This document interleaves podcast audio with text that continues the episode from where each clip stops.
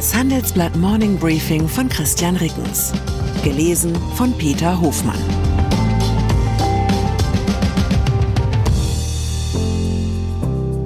Guten Morgen allerseits. Heute ist Dienstag, der 20. Februar 2024. Und das sind unsere Themen. Gaza-Resolution. Die EU ist sich einig. Fast. Ukraine-Antrag. Ampelfraktionen fordern Taurus-Lieferung. Beinahe. Schuldenabbau. Bayer streicht die Dividende. Nahezu. Nach einer kurzen Unterbrechung geht es gleich weiter. Bleiben Sie dran. Die Welt steht vor gewaltigen Herausforderungen. Zum einen die Energiewende voranzutreiben und gleichzeitig den Klimawandel einzudämmen. Und auch der Energieträger Wasserstoff gewinnt weltweit immer mehr an Bedeutung. Doch wie geht es weiter? Erfahren Sie mehr auf dem Handelsblatt Wasserstoffgipfel 2024 am 12. und 13. Juni in Essen. Infos unter handelsblatt-wasserstoffgipfel.de. Mit dem Vorteilscode Wasserstoff 2024 erhalten Sie einen Rabatt von 15% auf die Tickets.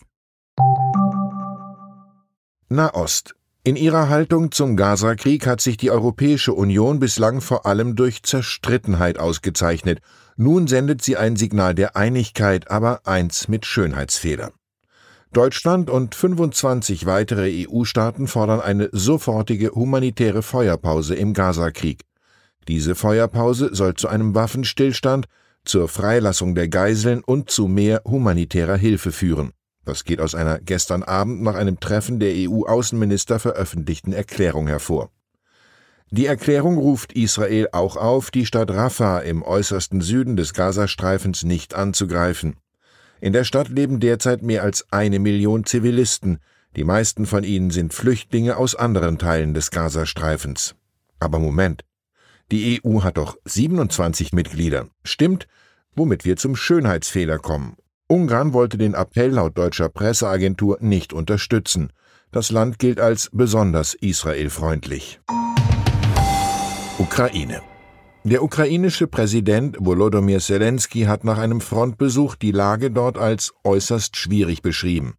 Er hatte zuvor den Frontabschnitt Kupjansk im Gebiet Charkiw besucht. Die Russen, die im Herbst 2022 aus der Stadt vertrieben wurden, rücken seit Wochen wieder auf die Kleinstadt vor auch weil die Ukrainer zu wenig Munition haben.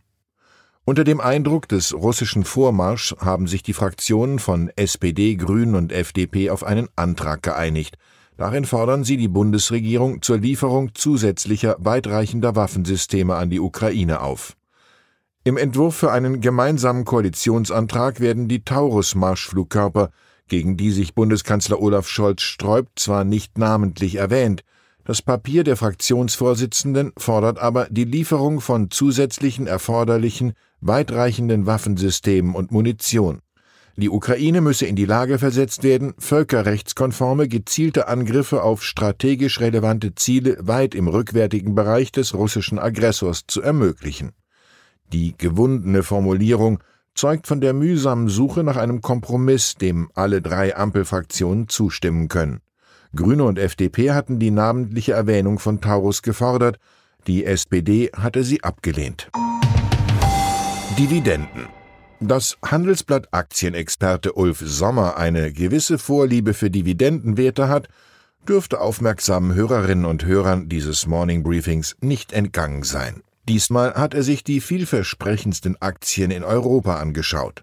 Sie glänzen mit hohen und regelmäßig wachsenden Ausschüttungen wobei allzu üppige Ausschüttungen bei niedrigem Aktienkurs meist eher auf Managementprobleme oder ein bröckelndes Geschäftsmodell hindeuten.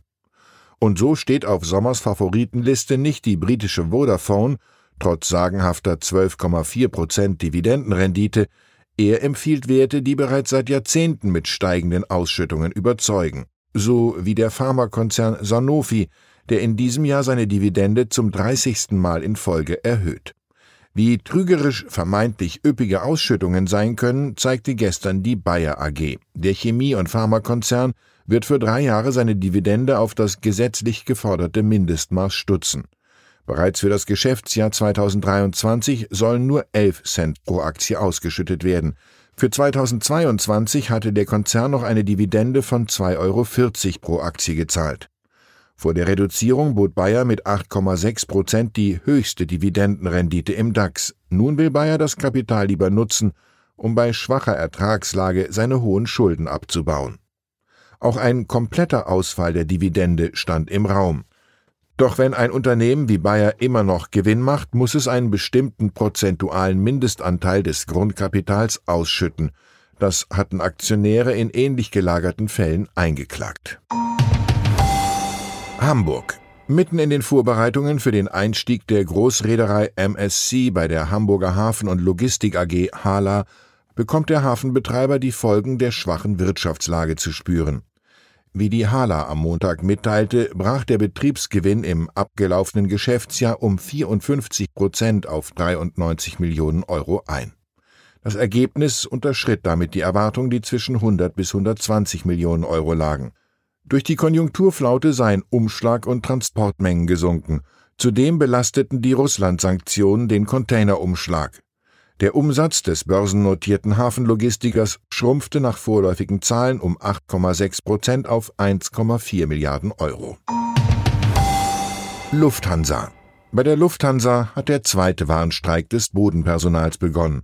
Das Unternehmen rechnet mit hunderten Flugausfällen und mehr als 100.000 betroffenen Passagieren. Bereits am Montagabend hatte die Lufthansa am Drehkreuz Frankfurt etliche Verbindungen gestrichen. Ab heute Morgen soll dann das Bodenpersonal an den Standorten Frankfurt, München, Hamburg, Berlin, Düsseldorf, Köln-Bonn und Stuttgart in den Streik treten.